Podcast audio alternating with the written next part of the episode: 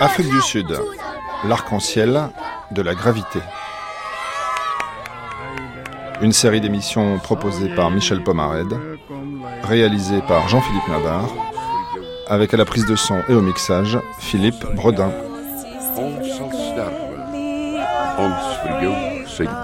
Bonjour, bonjour à tous. Bienvenue dans cette semaine consacrée à la société sud-africaine dans le post-apartheid. Chaque matin jusqu'à 12h30, je vous propose de mieux comprendre où en sont les Sud-Africains dans un pays multiracial et démocratique depuis 1994 et qui porte encore aujourd'hui les stigmates de l'apartheid mis en place en 1948.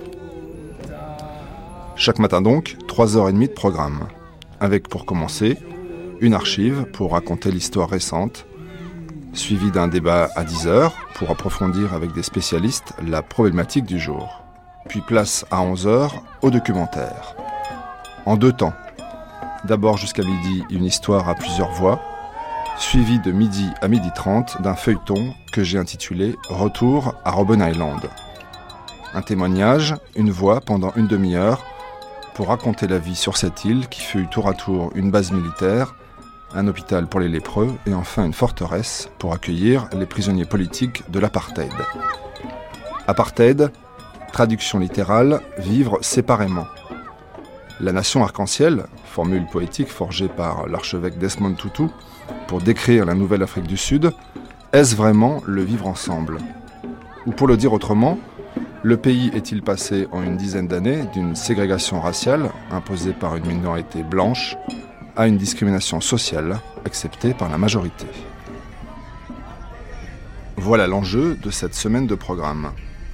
Avec vendredi, un gros plan sur la littérature, jeudi, une analyse de l'épidémie de sida, mercredi, la recherche de l'identité africanaire, demain, une exploration de la communauté noire, et aujourd'hui, un bilan de la réconciliation. Toute cette semaine, pour nous aider dans la lecture des territoires et des paysages intérieurs, deux hommes nous guident, un noir et un blanc. Le noir a 50 ans, c'est un ancien combattant de l'ANC, l'African National Congress, l'organisation anti-apartheid aujourd'hui partie au pouvoir. Au volant de sa voiture, il nous a guidés notamment dans les townships de Johannesburg. My name is Todd Letata. Je m'appelle Todd uh, Letata. Je suis né dans le township 1962, d'Alexandra. Where I did most of my schooling. Et en 1962, And, uh, on a déménagé à Soweto, my où j'ai fait la plus grande partie de ma scolarité. in the struggles of the 70s, Dans ma jeunesse, on a été pris dans la lutte des années when we 70, were quand on se battait contre le régime de l'apartheid. À cette époque, les écoles étaient fermées. period, There was no schooling en fait, for a brief period. In fact, Entre uh, from 1976 let me say from 76 et jusqu'à la fin des années until the 1979, late 70s, il n'y There avait was pratiquement pas de no scolarité pour nous dans les townships. L'autre guide, c'est François Finter, 38 ans, sud-africain blanc, africanaire et fier de l'être, qui nous a expliqué les enjeux d'identité de sa communauté. Celle-là même qui imposa et profita de l'apartheid entre 1948 et 1994.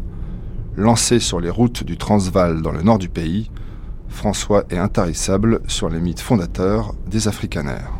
Well, um, I would say the, uh, the first myth, Eh bien, um, Le premier the myth mythe, c'est celui des Hollandais qui débarquent au uh, Cap au XVIIe siècle. Et en une génération, ces gens qui étaient les ancêtres des Afrikaners étaient dans une opposition violente contre le colonialisme britannique.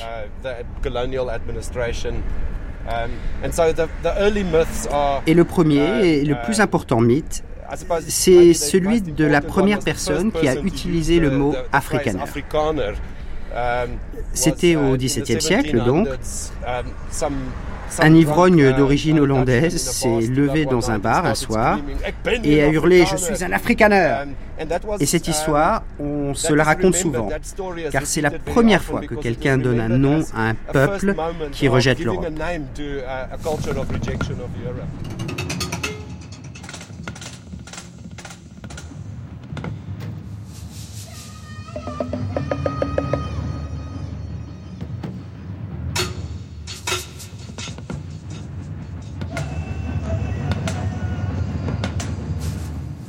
Pour l'heure, c'est notre rendez-vous avec l'archive et commençons cette série par un portrait de Nelson Mandela, le combattant de la liberté.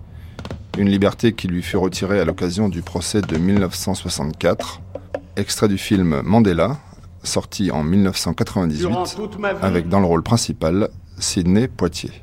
Je me suis strictement consacré à la lutte du peuple africain. J'ai lutté contre la domination des Blancs j'ai aussi lutté contre la domination des Noirs. J'ai toujours espéré assister à la naissance d'une société libre et démocratique dans laquelle tout le monde pourrait enfin vivre en harmonie et où il n'y aurait aucune discrimination.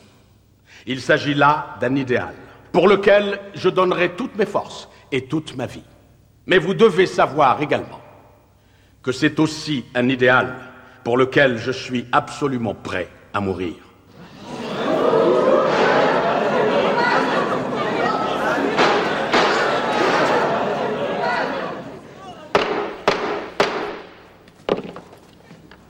Messieurs, vous avez été reconnus coupables de trahison et de conspiration envers l'État. De ce fait, la Cour condamne l'accusé numéro un, Nelson Mandela, à une peine d'emprisonnement à vie.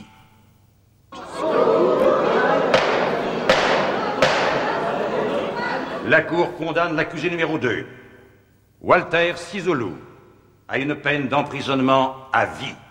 Accusé numéro 3, Denis Goldberg, emprisonnement à vie. Accusé numéro 4, Govan Mbeki. Emprisonnement à vie. Ahmed Katadra. Emprisonnement à vie. Andrew Mlangeni. Emprisonnement à vie. Raymond Matlaba. Emprisonnement à vie. Elias Motsoaledi. Emprisonnement à vie. L'emprisonnement à vie se double aussi d'un éloignement géographique pour Nelson Mandela et ses compagnons puisqu'ils sont enfermés sur Robben Island, un îlot forteresse au large du Cap. Des années plus tard, Nelson Mandela se souvient de son arrivée. Quand on est arrivé à Robben Island, l'un des officiers chargés de l'enquête a dit à l'un de nous Ne vous inquiétez pas pour votre peine d'emprisonnement. Je peux vous assurer que vous n'allez pas passer plus de cinq ans ici. Vous allez sortir en héros. Les femmes vous courront après et tout le monde voudra gagner votre amitié. Mais en fait, on est resté emprisonné là-bas pendant 27 ans. Et quand nous sommes sortis de prison, les femmes ne nous couraient pas après. C'est loin de ce qui s'est passé. C'était exagéré, mais nous croyions très fermement que nous n'allions pas mourir en prison, qu'on allait sortir.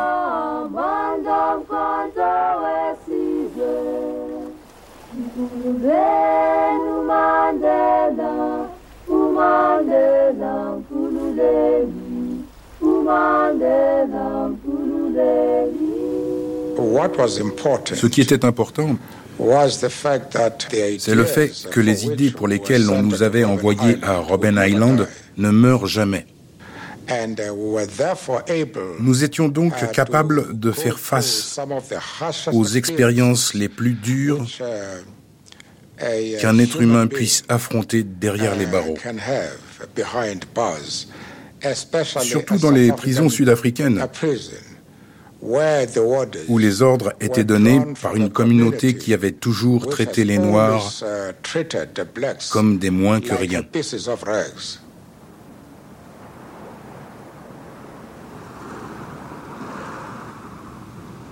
Human beings are human beings.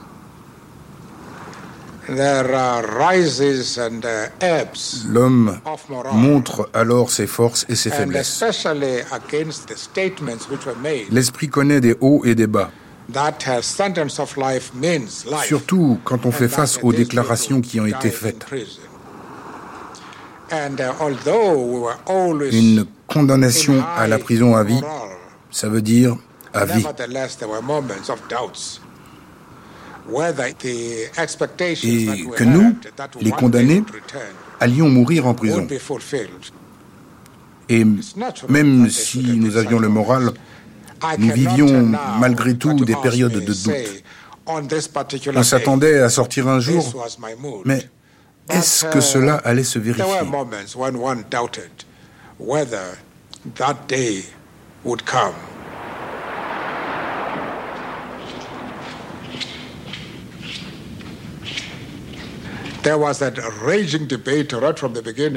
Il y a eu un débat virulent chez nos gardiens dès notre arrivée.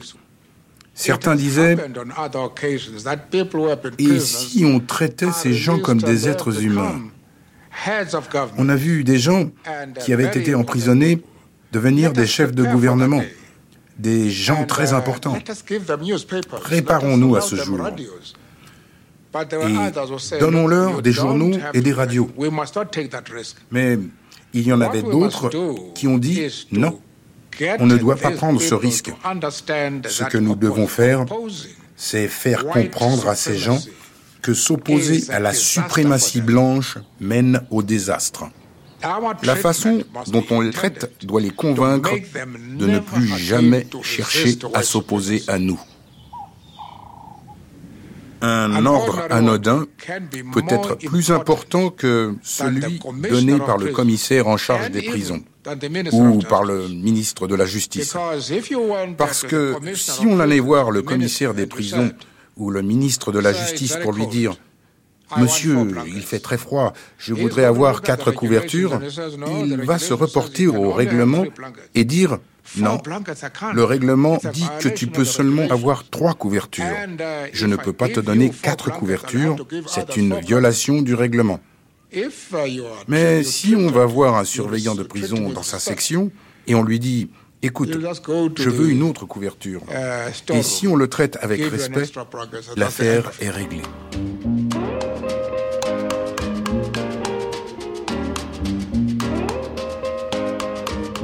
Emprisonné en 1964, Mandela sera libéré en 1990. Mais revenons sur les années de formation du jeune avocat noir. Flashback dans les années 20. Nelson Mandela fait ses premiers pas dans l'arène politique nationale au début des années 20. Cette époque coïncide avec une résurgence de nationalisme parmi les jeunes intellectuels africains. Il s'impatiente devant le manque d'initiative des dirigeants de l'ANC. Ces derniers ne veulent pas d'une organisation radicale. Ils se considèrent comme un groupe de gentlemen aux mains propres. Cela conduit à l'incapacité pour le mouvement de trouver de nouvelles orientations et à accoucher d'un programme pour obtenir l'abolition des lois répressives. Mandela, Tombo, Sizulu et un brillant avocat, Lambede, d'autres aussi, forment la Youth League, la Ligue de la jeunesse. Cette ligue doit être le cerveau du nationalisme africain. Objectif éveiller la conscience politique au sein du peuple africain, composer une nation à partir de tribus hétérogènes, favoriser la construction d'un mouvement de libération nationale puissant pour effacer tous les vestiges de discrimination et d'oppression.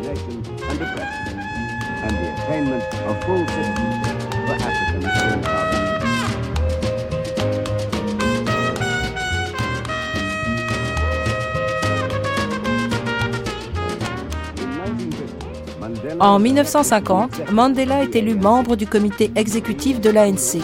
Lui et Sizulu entament le grand tournant dans les stratégies de résistance de l'ANC. Nelson Mandela se souvient. On a commencé par lire des documents qui venaient de l'étranger. On a vu ce qui s'est passé dans des pays comme l'Inde, ce qui s'est passé dans le reste de l'Afrique, dans des pays comme le Nigeria ou au Ghana. We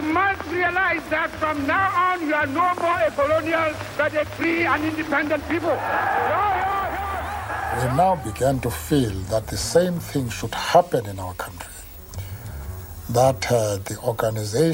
On a commencé à sentir que la même chose devait se produire dans notre pays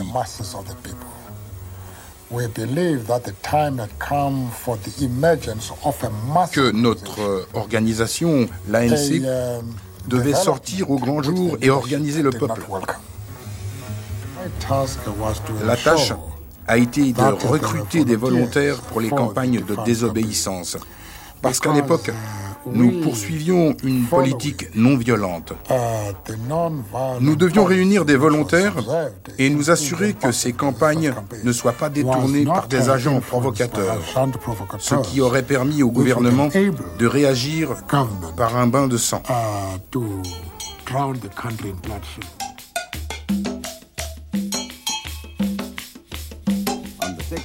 Le 6 avril 1952, les Blancs célèbrent le 300e anniversaire du régime blanc. Cette date est choisie par l'ANC comme journée de protestation contre les lois de l'apartheid. La désobéissance non violente est menée par des volontaires prêts à être arrêtés. Mandela est nommé volontaire en chef. Il a voyagé dans tout le pays, a enrôlé 10 000 volontaires. Il a insisté sur la discipline. 8500 personnes ont ensuite été arrêtées à travers le pays pour avoir enfreint les lois de l'apartheid. Mandela est de cela. C'est sa première arrestation. Il est ensuite inculpé avec 19 autres dirigeants pour avoir organisé cette campagne de désobéissance.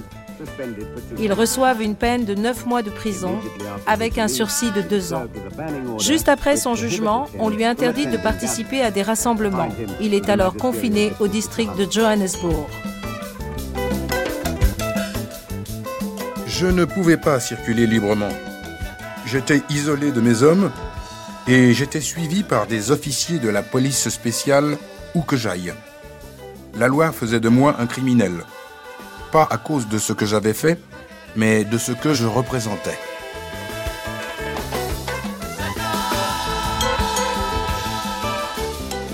Extrait de la télévision sud-africaine avec une interview en 1952 du Premier ministre Daniel Malan qui justifie le régime d'apartheid mis en place dans le pays quatre ans plus tôt, en 1948. Monsieur le Premier ministre, qu'est-ce que le gouvernement essaie de faire avec ses politiques d'apartheid?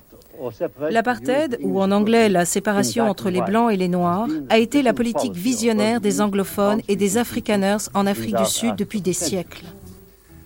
Son objectif est de réguler la vie entre les Noirs et les Blancs, d'éliminer les frictions entre les deux groupes, d'assurer la sécurité de la minorité blanche, tout en fournissant des opportunités pour le développement des Africains dans leur propre territoire, ainsi que dans des townships situés dans des zones blanches.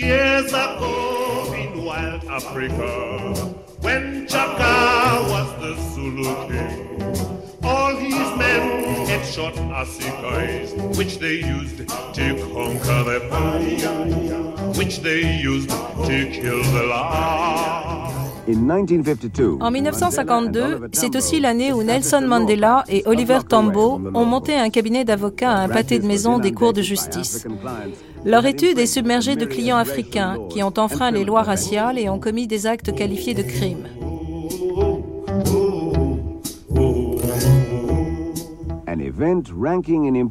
Trois ans plus tard, l'adoption de la Charte de la liberté est d'une importance comparable à la création de l'ANC en 1912. Cette charte voit le jour dans les champs poussiéreux de Cliptown. 3000 délégués venus de tout le pays sont réunis, africains, blancs, indiens, métis. Mandela et Sisulu ne peuvent pas assister à cet événement historique. Ils ne peuvent pas circuler librement sur le territoire, mais ils ont activement contribué à l'écriture du texte fondateur pour l'organisation. Le peuple doit gouverner. Le peuple doit partager la richesse du pays. La terre doit être partagée entre ceux qui la travaillent. Tous pourront jouir des mêmes droits de l'homme.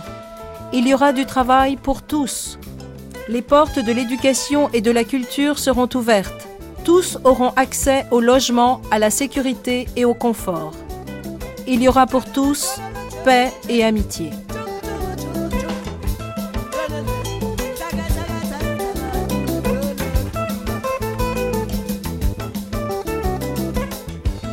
Pour Nelson Mandela, les arrestations se succèdent. J'ai été arrêté tôt un matin de décembre 1956 par un officier. l'officier Rousseau. On n'était que tous les deux. Je lui ai dit, qu'est-ce qui te donne le courage de venir tout seul? hmm? Tu ne crois pas que je peux prendre le dessus sur toi et m'échapper? Et il m'a répondu, Mandela, je n'aime pas ta blague. Je lui ai dit, ce n'est pas une blague. Il a dit, regarde, je suis armé, j'ai un revolver. Je lui ai dit, mon ami, ce revolver est aussi bien le tien que le mien. Sais-tu que je suis un boxeur? Il était très contrarié quand on est allé à mon bureau. Il était très nerveux. Mais je lui ai montré que je plaisantais. Mais il n'a pas du tout apprécié ma blague. Voilà comment j'ai été arrêté.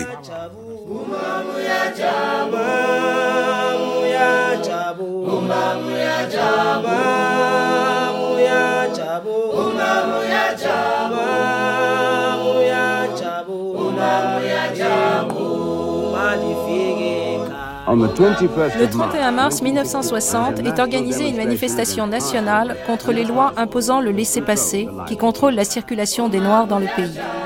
Des hommes, des femmes et des enfants manifestent pacifiquement dans le township de Sharpeville. Des policiers leur tirent dessus.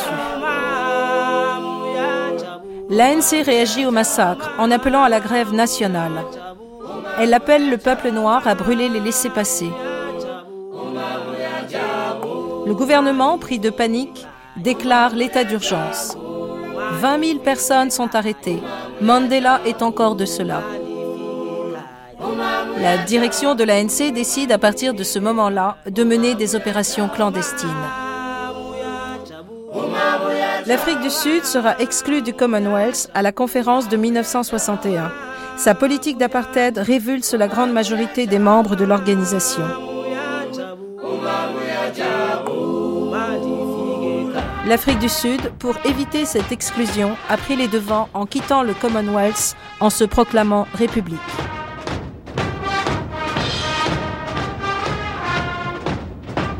In further pursuance of the apartheid dream, Prime Minister Verwoerd moved South Africa, still a part of the British Commonwealth, towards the formation of a republic.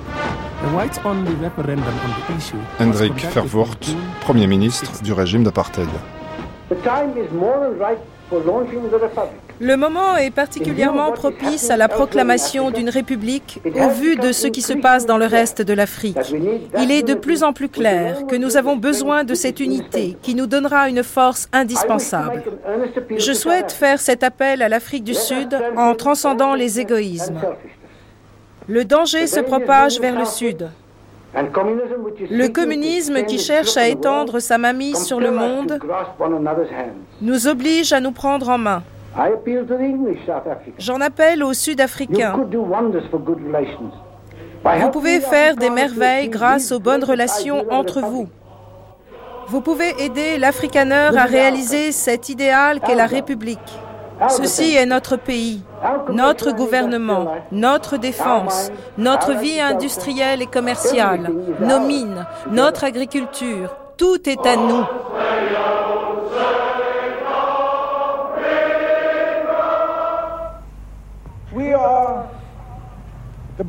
Nous sommes à l'aube d'une nouvelle époque, l'époque de la République d'Afrique du Sud. Si on nous attaque, on ne pourra pas s'en prendre à notre forme de gouvernement. Si on nous attaque, ce sera une attaque contre l'existence même de notre nation, contre notre mode de vie. Ce mode de vie, il faut le protéger. Avec tout ce qui est en notre pouvoir, nous devons nous dévouer pour cet effort.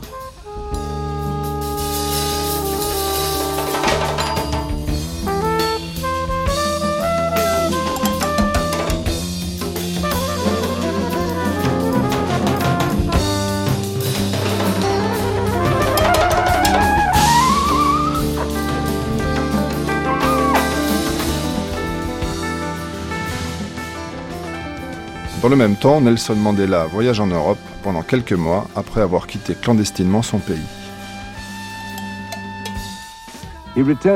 Mandela rentre sans encombre en Afrique du Sud. Il est caché pendant 17 mois avant d'être capturé. On suspecte que quelqu'un l'a dénoncé à la police. On lui reproche d'avoir quitté le pays sans document valable et d'avoir incité les Africains à faire la grève en 1961. Il est condamné à 5 ans de travaux forcés. Depuis sa formation en 1912, l'ANC a retenu comme principe une stratégie de non-violence, malgré la violence perpétrée par le gouvernement blanc contre la population africaine. Mandela et d'autres décident de lancer une campagne de sabotage plutôt que de mener une guerre et une rébellion ouverte. Cela donne naissance en 1961 à l'organisation Umkhonto Wisiswe, Spear of the Nation, la lance de la nation, la branche armée de l'ANC. Alors que Mandela purge sa peine de prison de 5 ans, certains membres de Umkhonto sont arrêtés à Johannesburg. Mandela est sorti de prison pour comparaître au procès à leur côté. Chef d'inculpation, campagne pour renverser l'État. Si la culpabilité de ces hommes est prouvée, il y a de grandes chances qu'ils soient envoyés à la potence. 1964, Mandela se retrouve devant le tribunal pour haute trahison. Après la fiction de tout à l'heure, voici la déclaration originale du juge. Je suis convaincu que les accusés ne sont pas si altruistes qu'ils le disent. Ces personnes qui organisent ces manifestations envisagent de renverser le gouvernement pour prendre le pouvoir. Le crime pour lequel les accusés ont été jugés est le crime le plus grave, celui de la conspiration. C'est par essence un crime de haute trahison. Avec cela à l'esprit, et après avoir étudié le dossier très sérieusement, j'ai décidé de ne pas imposer la peine capitale, qui dans un cas comme celui-ci aurait été la peine adéquate.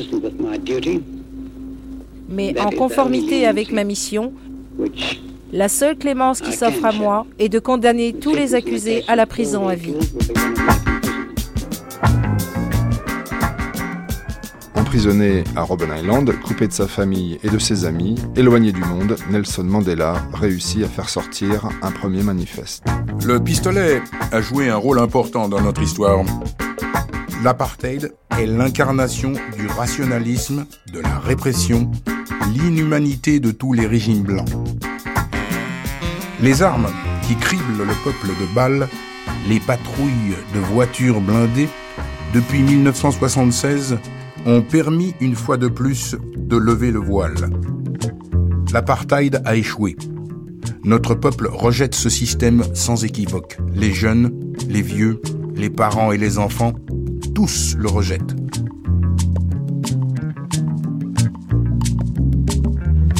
Pas arrêté notre marche. Ça, jamais ils ne le pourront. Nelson Mandela, incarné à l'écran par Sidney Poitier dans un film de 1998. Partout dans les townships, c'est-à-dire les quartiers noirs, des véhicules sont pillés et brûlés. Des barricades de flammes s'élèvent au milieu des rues. Tous ces troubles semblent être principalement causés par des jeunes. Nous avons fait ériger des barrières anti-roquettes autour de tous les sites stratégiques de notre pays. Mais je ne garantis pas que cela puisse arrêter l'ANC. Qui commandite ces attaques? Mandela C'est un homme très habile, Monsieur le Président. Nous ne devons pas sous-estimer toutes ses capacités. Nous pensons qu'il continue à recevoir des messages de son allié Oliver Tambo ainsi que des autres exilés. Mais il y a mieux encore. Mieux encore Oui. Oui, les gens qui vivent dans les townships disent que Robben Island est l'université de Mandela. Mais qu'avez-vous? Tous Vous admirez ce Mandela, vous aussi? Cessez de pleurnicher, il faut agir immédiatement.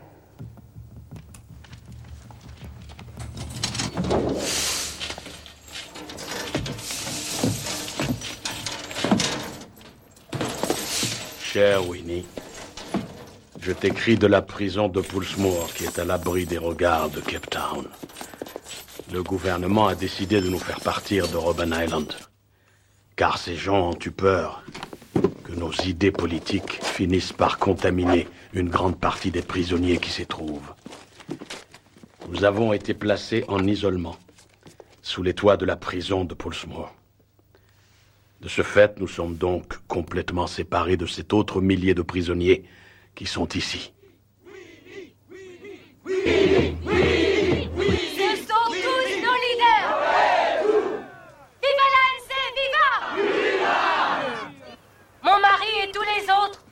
ont été mis en prison parce qu'ils réclament la justice. Et nous, qui sommes à l'extérieur, nous sommes tous solidaires de ces hommes. Ces gens-là souffrent pour nous. Nous devons parler pour eux. Nous ne garderons pas le silence. Nous aurons le courage de lancer un défi au monde entier. Et le monde viendra se joindre à nous. Viva la L'archevêque Desmond Tutu. Nelson Mandela est absolument indispensable pour la paix en Afrique du Sud. Nous tous, le monde entier a besoin de Nelson Mandela. Manifestez avec nous pour la libération de Nelson Mandela et de tous les leaders politiques. Maintenant.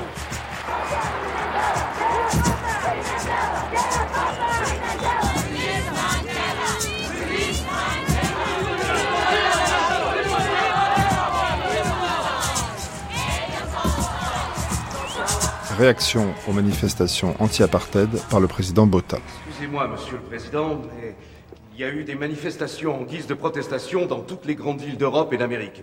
Nous ne pouvons continuer à les Les ignorer. agitateurs communistes, laissez-les faire. Monsieur le Président, je peux augmenter le nombre des informateurs de façon à savoir où sont les leaders. Mais le problème, c'est qu'il y en a de plus en plus. Épargnez-moi vos problèmes, Barnard, et faites ce qui est nécessaire. Oui, monsieur. Euh, monsieur le Président, certaines, certaines personnes ont suggéré que... Suggéré? Oui. Suggéré quoi? Eh bien, nous pensons que l'une des solutions pour résoudre ce problème serait peut-être de discuter avec Mandela. Mandela Oui, monsieur. Vous êtes devenu fou ou quoi?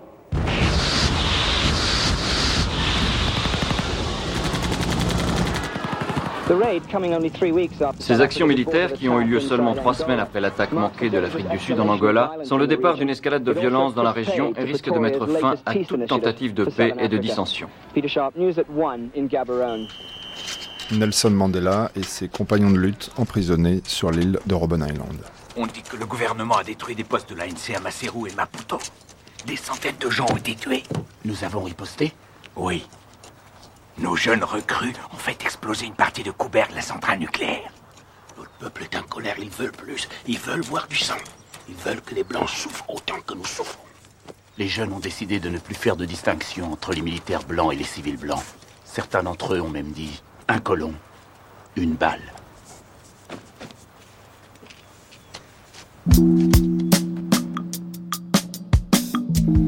Journal télévisé du 16 juin 1976, jour de révolte des Noirs dans le township de Soweto.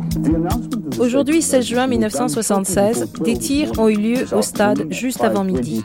Cet après-midi, à 17h20, le président s'est adressé au Parlement en assemblée plénière. Le président Botha a abondamment cité des documents du Parti communiste sud-africain et de l'ANC. Ces documents, a-t-il dit, attestent des objectifs que se sont donnés les groupes radicaux de propager la violence à travers le pays. Le président indique que dans de récents documents de l'ANC, il est indiqué que le 16 juin doit être exploité pour démontrer, par la plus grande démonstration de force, la détermination du peuple pour mettre les classes dirigeantes à genoux. Les mesures publiées aujourd'hui attribuent de larges pouvoirs aux forces de sécurité. Ils peuvent perquisitionner sans mandat et prendre les mesures qu'ils jugent nécessaires pour maintenir l'ordre public et la sécurité. Il est par ailleurs interdit de prendre des photos d'émeutes. Les enregistrements sonores lors d'émeutes, de grèves et de boycotts sont également assujettis à l'autorisation des autorités de police habilitées. La même interdiction s'applique au comportement des forces de sécurité. Pour donner la réplique à Nelson Mandela, alias Sidney Poitier, le réalisateur a choisi Michael Caine pour incarner Frédéric de Klerk. Frédéric de Klerk, c'est le président blanc qui va faire libérer Nelson Mandela en 1990. Mais nous n'en sommes pas encore là. Nous devons entamer une discussion, monsieur. Je vous dis que je ne veux pas entendre parler de cet homme. Il est le leader de son peuple, monsieur le président. Et comme vous le savez, c'est également le plus haut membre de l'ANC ici sur le territoire sud-africain. Et je vous rappelle qu'il est en prison et qu'il y restera.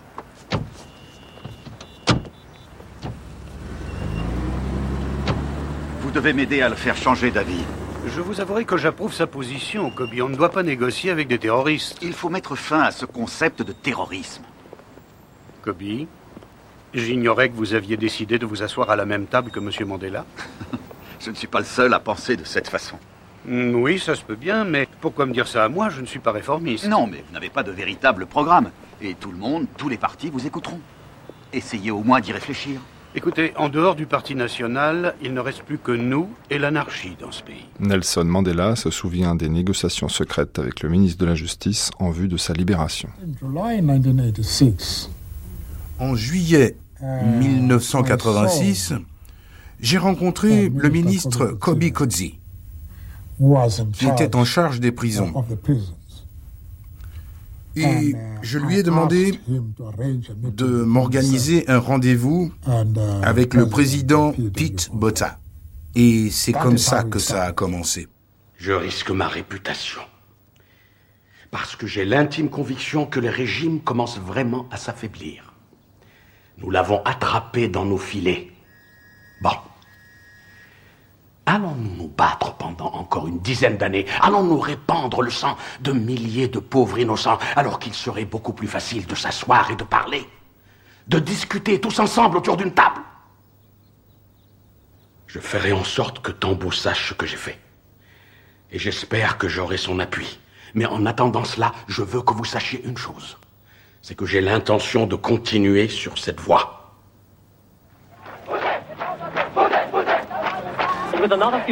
Et comme un autre enterrement doit avoir lieu aujourd'hui dans un quartier voisin, on s'attend aussi à d'autres actes de violence.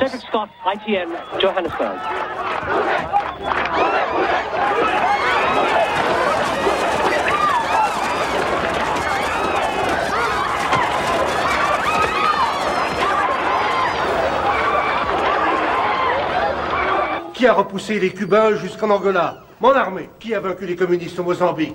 C'est moi. Et de quelle façon les autres me remercient-ils Ils me menacent, ils me critiquent, ils envoient des diplomates, des communiqués. Vous devez négocier. Et avec qui dois-je négocier? Une bande de noirs qui traînent dans les townships? Des terroristes qui ne mériteraient que la prison? Regardez ça. France, Allemagne, Japon, ils sont tous contre moi. Je vais vous dire une bonne chose, messieurs. S'il n'y avait pas Margaret Thatcher et Ronald Reagan, l'Afrique du Sud n'aurait plus aucun ami dans le monde. Monsieur le Président, si le monde entier demande que vous fassiez un geste, alors permettez-moi de vous dire que la solution du problème est entre vos mains. J'ai donc personnellement l'intention de faire libérer Nelson Mandela, si ce dernier promet de façon solennelle que la violence ne fera plus partie de son arsenal politique. S'il vous plaît. Ce n'est donc plus le gouvernement sud-africain qui décidera de la libération de M. Mandela. C'est M. Mandela lui-même. Monsieur Mandela, nous vous offrons la liberté. Vous allez rentrer chez vous, revoir votre famille. Alors contactez l'ANC. Mettez en route les négociations avec notre leader, Oliver Tambo. Immédiatement. Renoncez à toute violence et vous rentrez chez vous. C'est ça que nous vous offrons, monsieur Votre Mandela. président doit savoir quels sont nos différents points de vue. Non, il n'a rien à savoir du tout. Il est le président et c'est la dernière chance qu'il vous offre. Dans ce cas, dites au président Botha qu'il aura ma réponse d'ici quelques jours. Vous voyez comment il réagit? Mandela nous fait tous attendre. Ah, au fait, soyez gentil de m'informer de sa réponse. Je pense qu'il acceptera notre proposition. C'est un homme sensé. Vous voyez le résultat. Il a détourné les projecteurs du gouvernement, puis il les a dirigés maintenant sur lui, et le monde entier attend que ce monsieur donne sa réponse. C'est pas mal pour un prisonnier qu'on a voulu retirer de ce monde pendant une vingtaine d'années. Winnie Mandela est une exilée. Une femme et à qui on a interdit de parler en public. Winnie devrait être ici devant vous tous. Viva Winnie Mandela, viva Viva Mais comme elle ne peut le faire, je vais donc vous lire la réponse qu'a donnée mon père au président Botha concernant sa mise en liberté. Je suis un membre de l'ANC, le Congrès national africain. Viva Viva J'ai toujours été membre du Congrès national africain. Et je resterai membre du Congrès national africain jusqu'à ma mort. J'attends cette libération depuis bien longtemps, mais je suis inquiet pour une autre libération. Trop de pauvres innocents ont été tués depuis que je suis en prison. Trop d'innocents ont souffert pour l'amour de la liberté. Cette liberté que j'aime au moins autant que les autres, mais je ne peux pas vendre mon droit à l'existence, ni celui de mon peuple au nom de ma liberté. Quelle liberté m'offrez-vous? Alors que la société représentée par mon peuple est toujours bannie Quelle liberté m'offrez-vous de vivre avec ma femme et avec ma famille alors que ma femme est toujours bannie et exilée à Brantford? Je ne peux pas et je ne veux pas m'engager ou faire des promesses alors que mon peuple n'est pas libéré. Cette liberté ne peut pas être séparée de la mienne. Je resterai donc où je suis. Viva Nelson Mandela, viva Viva Viva la ANC, viva Viva Maibuye Africa Itoi, itoi! Rimande! Itoi, itoi! Rimande! This is boy! C'est pas mal! This is boy! C'est pas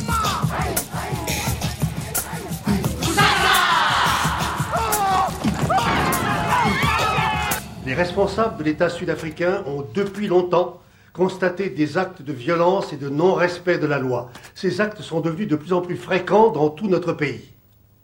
Le gouvernement a depuis longtemps fait preuve de patience vis-à-vis de cette vague d'anarchie qui a submergé tout notre pays. À présent, cette situation ne peut absolument plus être tolérée. De ce fait, au nom de la loi de 1953 sur la protection du citoyen, je décide aujourd'hui même de faire appliquer l'état d'urgence. Le couvre-feu vient d'être imposé dans les quartiers noirs, alors que ce matin, 17 manifestants auraient été abattus par les forces de police et qu'une douzaine d'entre eux auraient été blessés. Dans le rapport officiel du gouvernement, on précise ce nombre de 17 tués, mais d'après la population locale, il s'agirait d'une cinquantaine de personnes.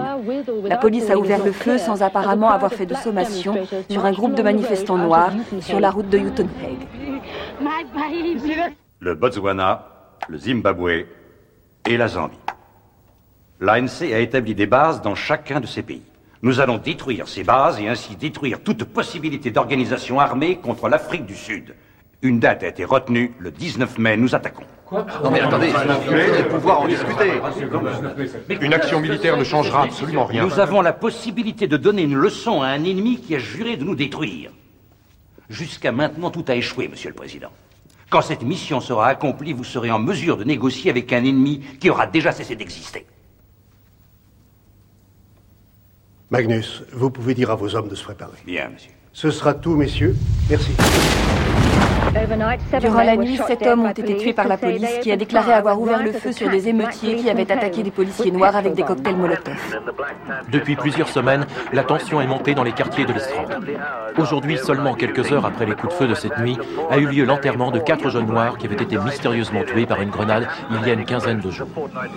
La population locale n'a pu se rendre à son travail car plusieurs milliers de personnes se sont dirigées en même temps vers un stade où étaient célébrées les funérailles. Ces terroristes seront à bout de force, faites-moi confiance. Et quand croyez-vous qu'ils seront réellement à bout de force? Ce n'est qu'une question de temps. Le temps commence à être lui aussi à bout de force. Vous avez une idée en tête de Clerc Expliquez-vous. Nous n'avons plus le temps d'examiner de nouvelles conditions qui pourraient retarder le processus de négociation. Frédéric de Klerk, en février 1990, alors qu'il est devenu président depuis un an, dans une annonce historique au Parlement de son pays. Les décisions qui ont été prises sont les suivantes. L'interdiction du Congrès national africain, du Congrès panafricain, du Parti communiste africain et un nombre de partis associés est levée. Dans la lignée de mon allocution au Parlement, je suis désormais en mesure de vous annoncer que M. Nelson Mandela sera libéré à la prison Victor Perstep le dimanche 11 février vers 3 heures de l'après-midi.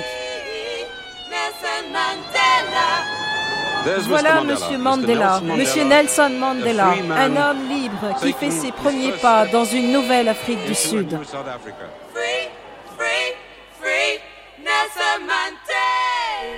Retrouvons Todd Letata, militant de l'ANC qui nous guide lors de toute cette semaine. Il se souvient de la libération de Nelson Mandela.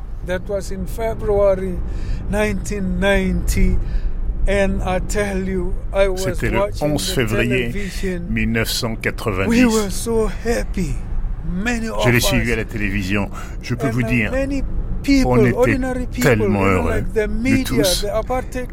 Beaucoup de gens ordinaires et les médias, les médias de l'apartheid avaient façonné cette image d'un Mandela diabolique. Donc, on s'attendait à voir un terroriste, quelqu'un avec des cornes et une queue et une fourche, parce que les médias, à l'époque, ils créaient une image tellement fausse des dirigeants africains picture of the African leadership, you know. Quand il parlait de Chris Hani aussi, tu imaginais que c'était des mangeurs de feu qui voulaient tuer. C'était l'image dans l'esprit des citoyens ordinaires.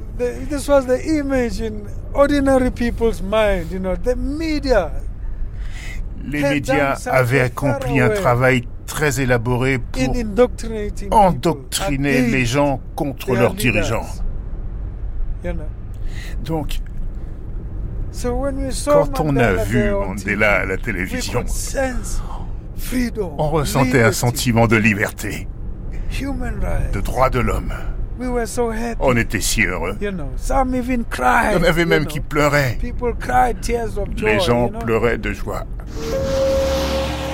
Premier discours de Nelson Mandela après sa libération dans le grand stade de Soweto.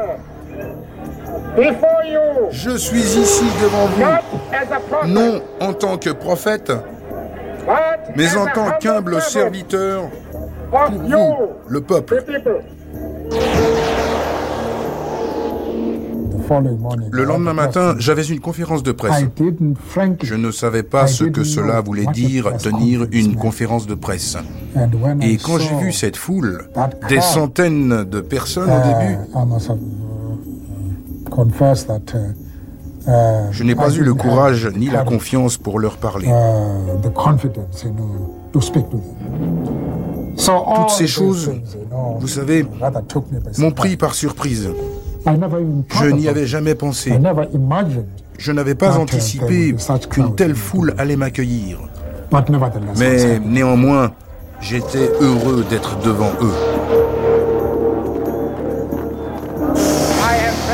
J'ai dit en de nombreuses occasions que ce ne sont pas les rois ni les généraux qui ont fait l'histoire, mais le peuple. J'ai toujours cru à cela. Je crois aussi maintenant au principe de base.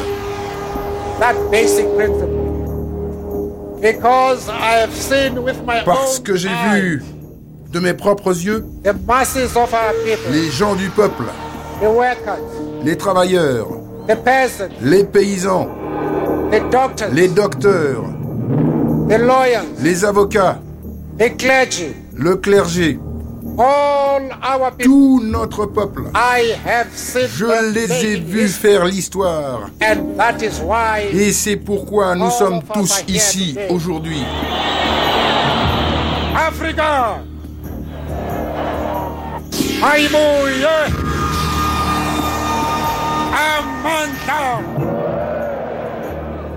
Libéré en 1990, Nelson Mandela est élu président de l'Afrique du Sud quatre ans plus tard. Souvenir de François Finter, le jeune africanaire qui nous accompagne aussi cette semaine, et de Todd Letata. Um, J'ai eu mon diplôme à l'université de Wits en 1994, l'année de nos premières vraies élections. Donc c'était une belle coïncidence. J'ai commencé ma carrière uh, juste au moment où la Nouvelle-Afrique du Sud commençait la sienne. Et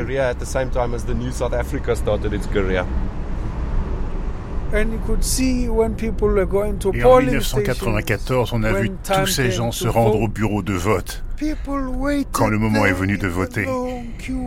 Les gens attendaient dans des queues interminables. On pouvait voir dans leurs yeux à quel point ils étaient heureux. Pour la première fois en 70 ans, 80 ans même pour d'autres, ils allaient déposer leur bulletin de vote. Tu pouvais voir dans leurs yeux à quel point ce moment était précieux. Malgré la météo, les gens faisaient la queue. Ils étaient prêts à rester debout pendant des heures parce que pour la première fois, ils votaient. C'était une sensation merveilleuse. Je parle de ce que j'ai vécu. C'était merveilleux de déposer le bulletin dans l'urne pour la première fois. Je n'avais jamais été aussi heureux de toute ma vie. Je me revois encore aller au commissariat de police et déposais mon bulletin dans l'urne. Je voyais une urne Ah, pour la première fois. Quelle sensation. C'était une sensation merveilleuse. C'est vrai. Ces Ah. années-là.